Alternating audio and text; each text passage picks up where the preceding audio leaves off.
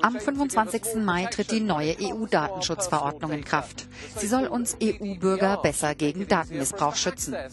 Die sogenannte DSGVO soll es uns erleichtern, zu erfahren, welche Informationen Unternehmen über uns sammeln. A senior Facebook executive says Tuesday, January 7, the world's biggest social network unintentionally helped put Donald Trump in the White House. Andrew Bosworth, in a Facebook post, says the Trump campaign did effectively use Facebook to rally support for his presidential run. He Facebook gerät wegen des jüngsten Datenskandals weiter unter Druck. Unbeobachtet durch Peking zu laufen, ist im Prinzip überhaupt nicht mehr möglich. Überall sind Kameras, die alles dokumentieren, was um uns herum passiert. Hi und herzlich willkommen zu einer weiteren Folge von Ponys in der Tiefgarage. Ich bin Pauline. Und ich bin Henry. In einer der letzten Folgen ging es um Überwachung am Beispiel von China. Da läuft es einem teilweise schon kalt den Rücken herunter, wenn jeder Schritt beobachtet und im Fall von China sogar bewertet wird. Wir haben darüber gesprochen, wie viel wir von unseren Daten preisgeben und was damit so passiert. Ja, aber so richtig eingestiegen sind wir in das Thema ja noch nicht. Und überhaupt, irgendwie hat da ja noch was gefehlt. Es ging ja hauptsächlich um die negative Seite des Ganzen. Das Wort Überwachung hat halt schon einen negativen Beigeschmack. Ja, aber man kann auch etwas gegen Überwachung tun. Aber klar, und genau darum geht es in unserer heutigen Folge. Um Datenschutz. Also die Gegenbewegung, den Schutz vor Überwachung. Irgendwie ist das ja ein ziemlich schwammiger Begriff, findest du nicht? Ich kann mir darunter gar nicht so viel vorstellen. Das Erste, woran ich denken muss, sind diese nervigen Zettel im Wartezimmer vom Arzt, die ich unterschreiben muss. Und an diese ganzen Skandale von Facebook. Aber was genau da los war und was sich da ständig verändert im Datenschutz, das weiß ich auch nicht so genau. Du, das geht mir ähnlich. Aber genau deshalb widmen wir dem Thema Datenschutz heute eine ganze Folge. Wir wollen ein bisschen Licht in das Dunkel bringen und folgende Fragen in Angriff nehmen. Was ist Datenschutz überhaupt? Seit wann gibt es ihn? Gibt es Datenschutz überall auf der Welt?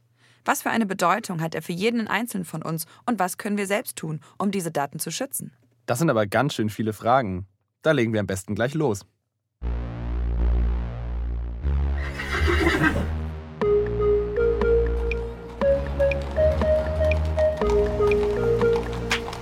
Ponys in der Tiefgarage.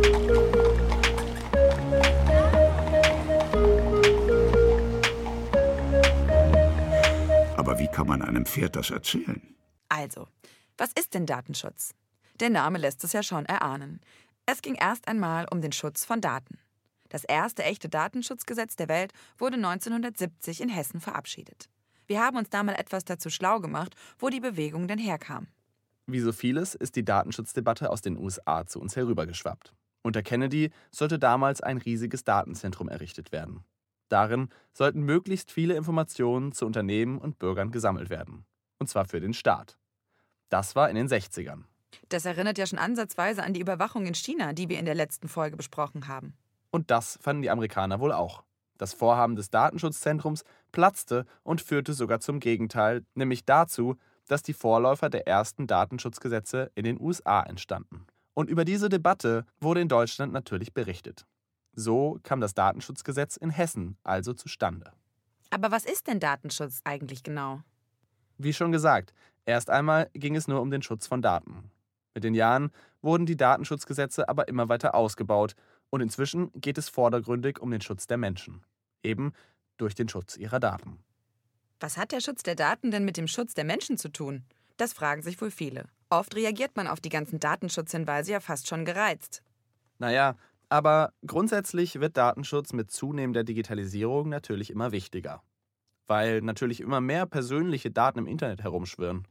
Von Fotos, privaten Chats über Adressen bis hin zu Bankdaten. Wenn sowas öffentlich einsehbar wäre, könnte das einen Menschen ganz schön gefährden. Außerdem gibt es das ziemlich wichtige Recht auf informationelle Selbstbestimmung. Das bedeutet, dass niemand über eine Person Daten sammeln darf, ohne den Betroffenen zu informieren. Es muss mir also mitgeteilt werden, wofür die Daten benutzt werden, wie lange sie gespeichert werden und an wen sie weitergegeben werden. Das sind also diese nervigen Zettel, die ich beim Arzt unterschreiben muss. Und was genau bedeutet das denn jetzt im Zusammenhang mit Smart Cities? Dazu hat sich Pauline mal mit Felix unterhalten. Er arbeitet im Bereich Informationssicherheit und kann uns etwas mehr davon erzählen.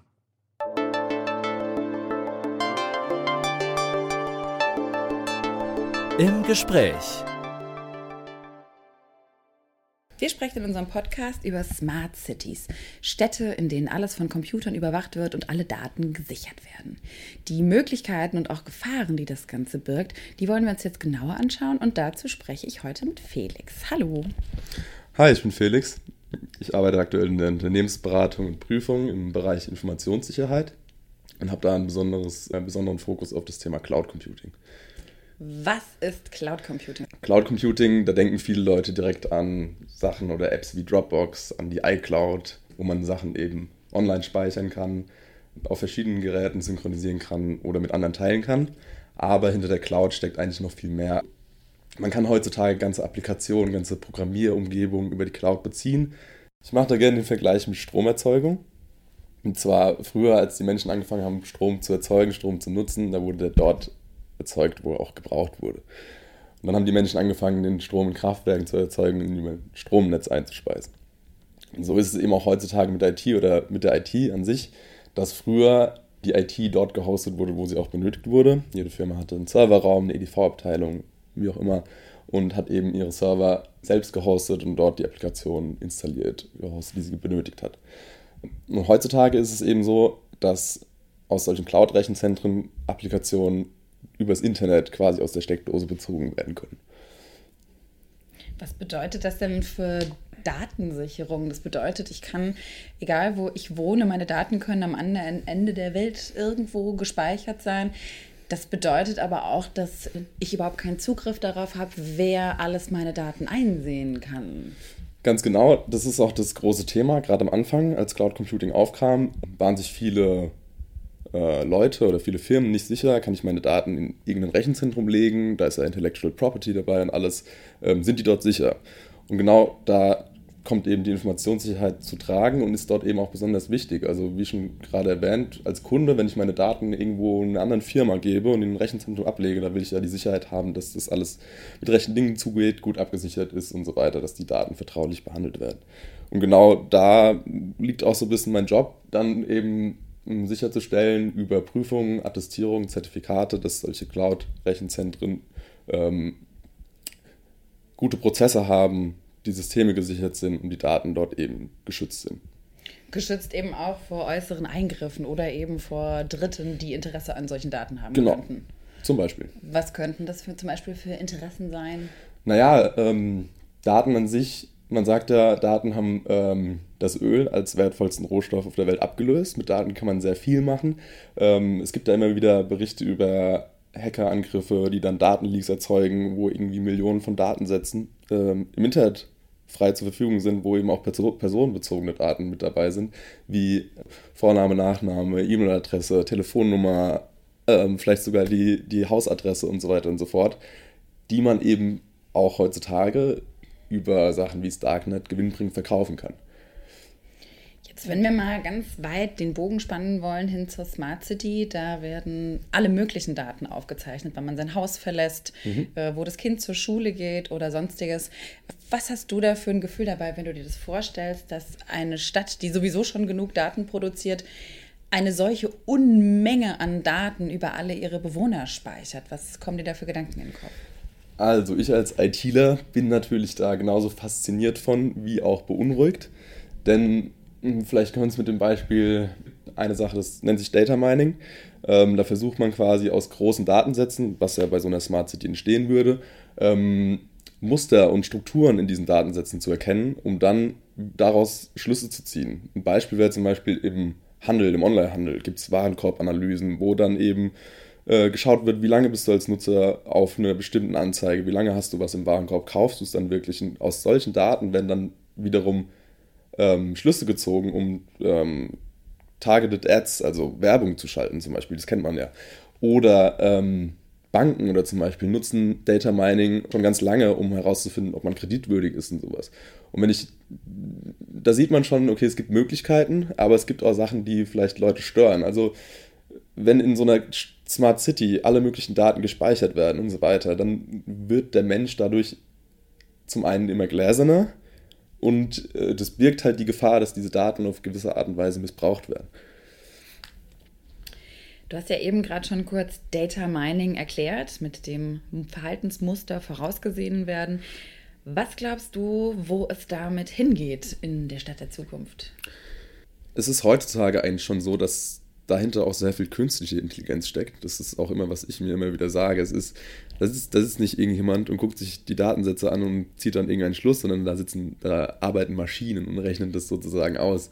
Und die künstliche Intelligenz ist aktuell auf dem Vormarsch in der Informationstechnik und ähm, durch, durch äh, Technologien wie maschinellem Lernen oder neuronalen Netzwerken auf IT-Ebene ist es eben möglich, immer mehr, aus, immer mehr Erkenntnisse aus solchen Daten zu gewinnen. Zum einen kann das positiv sein in Zukunft, gerade in so einer Smart City auch, dass man, wenn man zum Beispiel denkt, ähm, Verkehrssteuerung, wie ist eine Ampel geschaltet. Je mehr Daten ich darüber sammle, wie viel Rückstau irgendwo ich erzeuge an der Kreuzung, desto mehr kann ich vielleicht dagegen wirken und sagen, ich schalte die Ampel einen Tick, einen Tick anders und kann so eben den Verkehr besser steuern. Ich sage jetzt schon mal vielen Dank, das war wirklich super interessant alles. Was mich jetzt noch interessieren würde, woran sitzt du gerade, woran arbeitest du persönlich, wo ist so dein Blick in die Zukunft hin? Ja, ein Thema, was mich gerade vermehrt beschäftigt, ist, äh, sind Quantencomputer. Hm, vielleicht hat der eine oder andere schon was in den Nachrichten darüber gelesen, aber es ist ein neues Thema, was aufkommen wird in Zukunft. Und Quantencomputer basieren eben auf Quantenmechanik und haben die Besonderheit, dass sie im Vergleich zu herkömmlichen Computern äh, sehr viel größere Rechenkraft, Rechenpower darstellen können. Was ähm, bedeutet das? Kannst du ein Beispiel nennen? Gerade erst Ende letzten Jahres, ich glaube im September, hat Google was bekannt gegeben, dass sie in der Lage waren, einen Quantencomputer zu bauen, der eine bestimmte Aufgabe lösen kann, also eine komplexe mathematische Aufgabe, die zugegebenermaßen in der Praxis jetzt nicht aktuell so die Anwendung finden würde. Aber es ist eben so, dass heutzutage herkömmliche Supercomputer, also Computer, die ganze Rechenzentren füllen, ungefähr 10.000 Jahre brauchen würden, um diese Aufgabe zu lösen, hochgerechnet. Ähm, der Quantencomputer von Google hat es eben geschafft, diese Aufgabe, in, also diese mathematische Gleichung in drei Minuten zu lösen. Nur mal einen Vergleich zu bringen, was das äh, für einen Unterschied machen kann. So ist das also mit dem Data Mining. Das ist wirklich ein interessantes Thema. Und ich hatte mich schon immer gefragt, wie das mit der personalisierten Werbung funktioniert. Nur eine Frage bleibt für mich noch. Haben Cookies auch etwas damit zu tun? Das ist noch so ein Wort, was ich nie ganz einordnen kann. Cookies haben auch etwas mit personalisierter Werbung und ähnlichem zu tun. Wenn eine Webseite kleine Dateien in deinen Browserverlauf reinsetzt, dann nennt man das einen Cookie. Diese Cookies senden Informationen an den Server der Webseite. Und so erinnert sich die Webseite an ihre Besucher und reagiert auf sie. Und dabei denkt man eigentlich immer, dass man im Internet anonym unterwegs ist. Cookies sind legal und achten die Regeln des Datenschutzes. Trotzdem bieten sie unter Umständen einen Sicherheitsleck. Zum Glück kann man etwas dagegen tun. Aber dazu kommen wir später. Vorher wollen wir nämlich noch kurz etwas genauer auf die Sache eingehen, die Felix erwähnt hat. Je mehr Daten über eine Person gesammelt werden, desto mehr wird diese Person zu einem gläsernen Menschen. In der EU gibt es das Recht auf informationelle Selbstbestimmung. Und das wurde genau aus diesem Grund gemacht. Die Argumentation dazu finde ich ganz interessant. Deshalb erzähle ich euch die mal kurz. Im Artikel 2 des Grundgesetzes heißt es, jeder Mensch hat ein Recht auf die freie Entfaltung seiner Persönlichkeit, solange er oder sie damit niemandem schadet und gegen keine Gesetze verstößt. Argumentiert wird jetzt dazu, wenn eine Person weiß, dass sie ständig beobachtet oder überwacht wird, wird sie sich zwanghaft anpassen und ständig versuchen, sich möglichst unauffällig zu verhalten. Damit würde sie sich in ihrer freien Entfaltung einschränken und womöglich sogar auf ihre Rechte verzichten, um bloß nicht aufzufallen. In Deutschland und in der EU wird Datenschutz also als Grundrecht angesehen. Das finde ich einleuchtend. Da setzen auch viele Kritiker der Smart City Überwachungskonzepte an. Es liegt ja nahe, wer gar nicht die Option hat, sich falsch zu verhalten, kann sich auch gar nicht aktiv dazu entscheiden, richtig zu handeln. Es ist ja dann ein Zwang und man wird bei jedem Vergehen registriert und bestraft. Man verhält sich nicht aus Achtung vor den Regeln regeltreu, sondern aus Angst. Das Ganze hat also auch einen ernstzunehmenden psychologischen Effekt. Und natürlich hat man wieder den typischen Konflikt des Datenschutzes. Sicherheit versus Privatsphäre. Im Fall von Songdo entscheiden sich die Bewohner für die Sicherheit. Im Fall von China haben sie nicht die Möglichkeit, eine freie Entscheidung zu treffen. Aber so weit muss man gar nicht gehen, um auf diesen Sicherheit- oder Privatsphäre-Konflikt zu stoßen. Felix hat uns ja darauf aufmerksam gemacht, wer denn überhaupt alles Interesse an unseren Daten hat. Da wurden Firmen genannt, die Werbung machen wollen, Banken, die sicher gehen wollen, ob ihre Kunden kreditwürdig sind. Und dann gibt es natürlich Firmen, die illegal gesammelte Daten verkaufen wollen oder auch private Hacker mit ihren eigenen Interessen, welche auch immer das gerade sind. Aber da haben wir noch einen Dateninteressenten übergangen, und zwar einen ganz schön großen, den Staat. Da gibt es ja auch immer wieder die wildesten Gerüchte. Eine Bekannte der Autorin dieser Episode hat sich im Hambacher Forst engagiert. Da ging immer wieder das Gerücht um, dass die alle über Smartphone abgehört würden, sobald sie das Wort Hambi verwenden. Keine Ahnung, ob das stimmt, aber Fakt ist, für den Staat ist es von großem Interesse, möglichst viel über seine Bürger zu wissen. Sei es zur Bekämpfung von organisierten Verbrechen, zur Überwachung von politisch auffälligen Gruppen oder zur Aufdeckung von Steuerhinterziehung. Der Staat muss sich aber hierzulande auch an gewisse Datenschutzrichtlinien halten, was natürlich wie an vielen anderen Stellen auch zu einem Dauerkonflikt führt.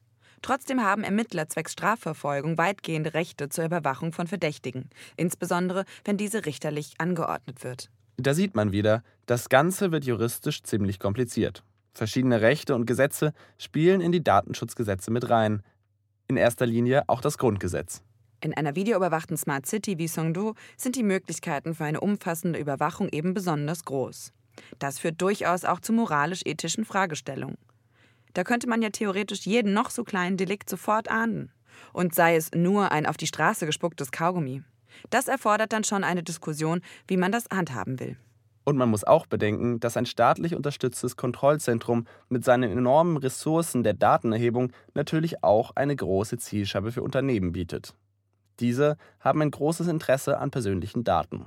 Solange diese Daten wie in Songdo tatsächlich nur für eine optimale Energienutzung, Umweltfreundlichkeit, Sicherheit, einen bequemen Lebensstil und eine tolle Verkehrsführung genutzt werden, hat das Ganze natürlich auch sehr große Vorteile. Also fassen wir zusammen. Der Datenschutz schützt Menschen vor dem Missbrauch ihrer persönlichen Daten. So wird die informationelle Selbstbestimmung gesichert. Weil in einer voll digitalisierten Smart City so viele Daten gesammelt werden, ist das Thema Datenschutz in diesem Kontext besonders relevant. Die Datenschutzgesetze unterscheiden sich jedoch je nach Region der Erde. Darauf kommen wir jetzt zu sprechen. Gibt es Datenschutz überall auf der Welt? Das schauen wir uns jetzt genauer an. Wir reden ein wenig über Datenschutz in verschiedenen Ländern. Wir legen dabei auch einen besonderen Augenmerk auf China und Südkorea, weil wir in den letzten Folgen ja einige Fragen dazu aufgeworfen haben. Aber erst bleiben wir noch kurz bei uns. In der EU ist der Datenschutz ja eigentlich geregelt, und zwar durch die DSGVO, die Datenschutzgrundverordnung, von der wir alle schon so viel gehört haben.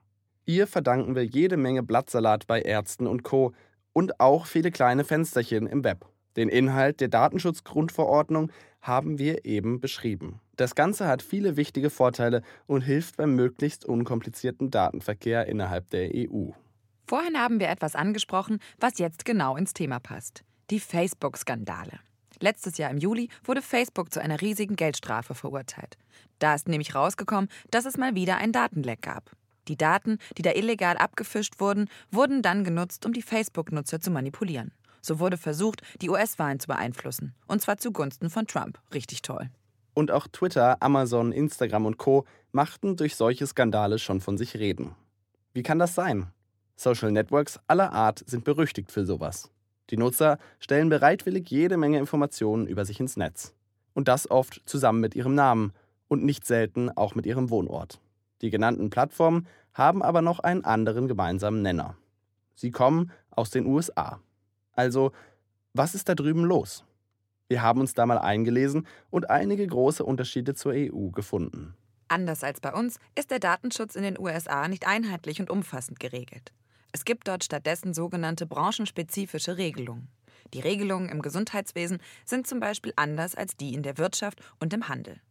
Aber meistens läuft es auch so. Ein Unternehmen entscheidet selbst, wie viel Datenschutz es gewährleisten will. Wenn es seine eigenen Versprechungen dann nicht einhält, hat es schlechtere Chancen im Wettbewerb.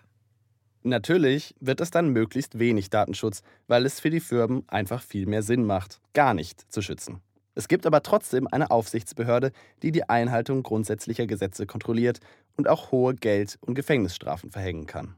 Der Datenschutz wird in den USA also eher als ein Element des Wirtschaftslebens betrachtet und nicht als Grundrecht wie in der EU. Und es gibt noch einen Unterschied. Die US-Behörden haben auch ohne richterliche Anordnung weitreichenden Zugriff auf die Daten der Bürger. Das wird mit Terrorabwehr gerechtfertigt. Das ist bei uns auf jeden Fall nicht ganz so krass, vor allem nicht ohne richterliche Anordnung. Es gibt in den USA zum Beispiel auch ein öffentlich einsehbares Verzeichnis aller Sexualstraftäter. Da kann jeder direkt nachschauen, ob der neu zugezogene Nachbar zufällig da drin steht. Und wenn ja, wird die Person natürlich schnell wieder rausgeekelt. Das kann man gut finden, aber es gibt auch sehr viele Kritikpunkte. Also mal wieder der typische Konflikt Datenschutz versus Sicherheit. Aber genug von den USA. Wie steht es mit China? Das ist doch mal interessant. Die Überwachungsfolge hat uns ja Einblicke in die Überwachungssysteme dort gegeben. Gibt es in China überhaupt Datenschutz? Die Antwort ist ein klares Jein.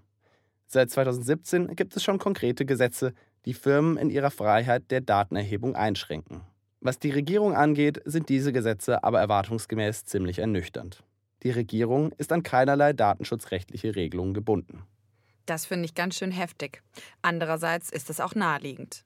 Die chinesische Regierung hat kein Interesse daran, ihre Macht durch Datenschutz einzuschränken. Im Gegenteil, durch das Sozialkreditsystem kann sie sich dieser Macht sogar ganz offen bedienen. Für viele europäisch sozialisierte Menschen ist das wohl eine eher gruselige Vorstellung. Aber kommen wir zu Südkorea. Das südkoreanische Datenschutzgesetz ist, zumindest auf dem Papier, ähnlich aufgebaut wie das der EU. In einigen Quellen wird es sogar als gleichwertig bezeichnet. Zumindest, wenn es tatsächlich so umgesetzt wird, wie es geschrieben steht. Aber das ist ja überall so eine Sache. Ich fand die Regelung zur Videoüberwachung ganz spannend. Diese ist nämlich grundsätzlich eigentlich verboten. Warum gibt es dann in Songdo so viele Kameras? Aber es gibt einige Ausnahmen. Kameras sind nämlich erlaubt zur Verhinderung und Aufklärung von Verbrechen, zur Sicherheit, zum Brandschutz und zur Verkehrsüberwachung. Das sind schon ganz schön viele Ausnahmen. Eine Videoüberwachung muss aber gut sichtbar gekennzeichnet sein. Da ist die Regelung bei uns ähnlich. Auch wenn die Videoüberwachung grundsätzlich nicht verboten ist, da wird immer wieder abgewägt, ob der Eingriff in das Persönlichkeitsrecht oder die Notwendigkeit einer Überwachung aus Sicherheitsgründen schwerer wiegt. Dann gibt es nochmal besondere Regelungen zur Überwachung am Arbeitsplatz oder vom Privatbesitz. Außerdem gilt eben das Übliche. Gespeichert werden darf nur, wenn und solange es notwendig ist. Und wenn eine gefilmte Person identifiziert wird, muss sie darüber informiert werden. Und wie in Südkorea muss das Ganze sichtbar gekennzeichnet sein. Nun gut, abschließend lässt sich sagen, dass die EU international einen recht hohen Standard genießt. Ansonsten gilt beispielsweise Norwegen als Vorreiter. Russland und China werden besonders skeptisch betrachtet.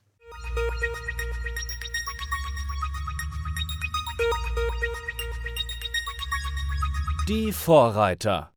In Norwegen entsteht übrigens gerade auch eine neue Smart City, die Oslo Airport City. Es soll sozusagen eine Plus-Energiestadt werden, also eine Stadt, die mehr erneuerbare Energie erzeugt, als sie braucht. Das Ganze dauert aber noch ein Weilchen. In zwei Jahren soll mit dem Bau begonnen werden. 2050 soll die Stadt dann bewohnbar sein. Aber die Pläne klingen fantastisch. Grünflächen, autonome E-Autos, smartes Müll- und Beleuchtungsmanagement und eben auch intelligente Security-Technologien. In Verbindung mit dem fortschrittlichen Datenschutz von Norwegen hat das Ganze das Potenzial, ganz neue Maßstäbe zu setzen. Das werden wir ja sehen. Ich bin auf jeden Fall gespannt. Doch jetzt widmen wir uns einem ganz wichtigen Thema. Was kann man selbst tun, um seine Daten zu schützen? Im Galopp. Glücklicherweise gibt es da zahlreiche Möglichkeiten. Als erstes sollte man sich um die Sicherheit der eigenen Geräte kümmern. Im Klartext, wenn ihr keins habt, besorgt euch ein aktuelles Virenschutzprogramm und aktiviert die Firewall.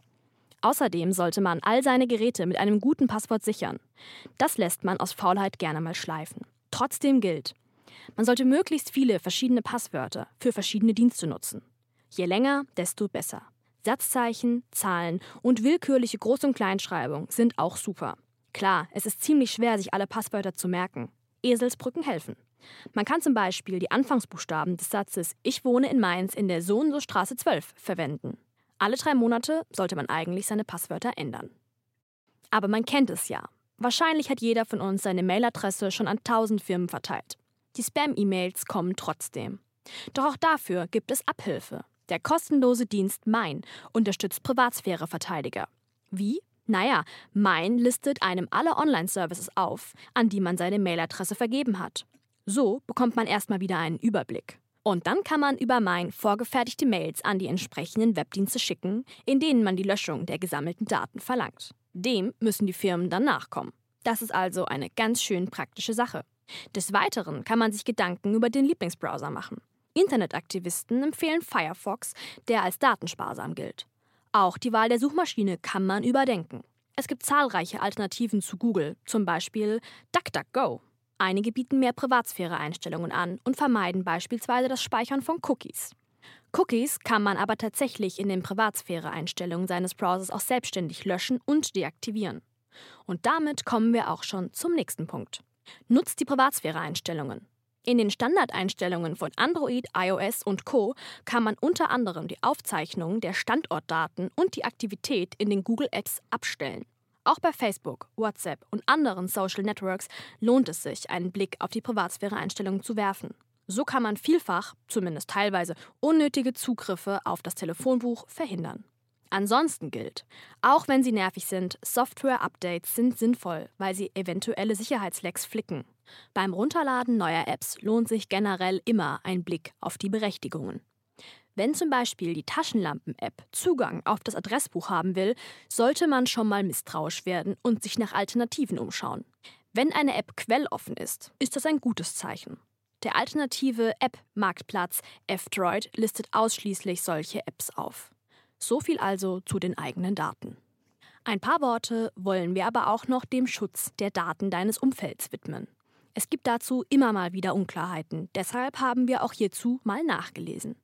Darf ich Fotos von anderen Menschen machen und veröffentlichen, zum Beispiel auf Instagram?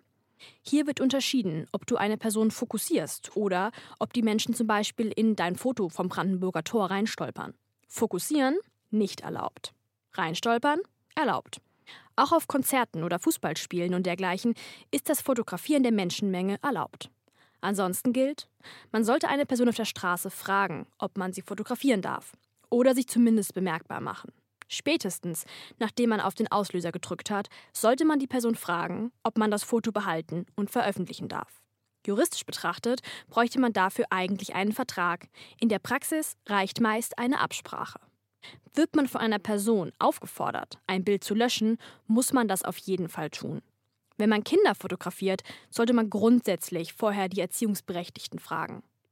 Man kann das Ganze zusammenfassen. Wir sollten alle respektvoll mit unseren Kameras umgehen, ganz egal, ob wir einen fremden oder einen befreundeten Mensch vor der Linse haben. Das gilt besonders, wenn wir die Bilder in irgendeiner Form veröffentlichen wollen. Puh, Datenschutz. Ein vielseitiges und unglaublich wichtiges Thema. Und doch sind wir nicht allzu sehr dafür sensibilisiert, darauf zu achten, was mit unseren Daten geschieht. Wenn man mal an China denkt, wird es aber höchste Zeit, sich ein paar mehr Gedanken darüber zu machen. Ob sich Smart City-Projekte auch in der EU durchsetzen können, hängt sicher in großem Maße davon ab, wie vertrauenswürdig sie mit unseren Daten umgehen. Natürlich ist das Ganze auch eine sehr individuelle Geschichte.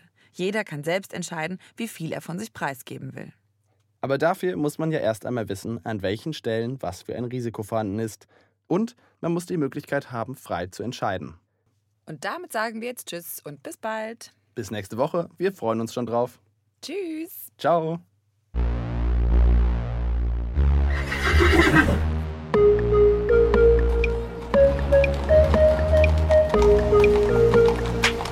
Ponys in der Tiefgarage.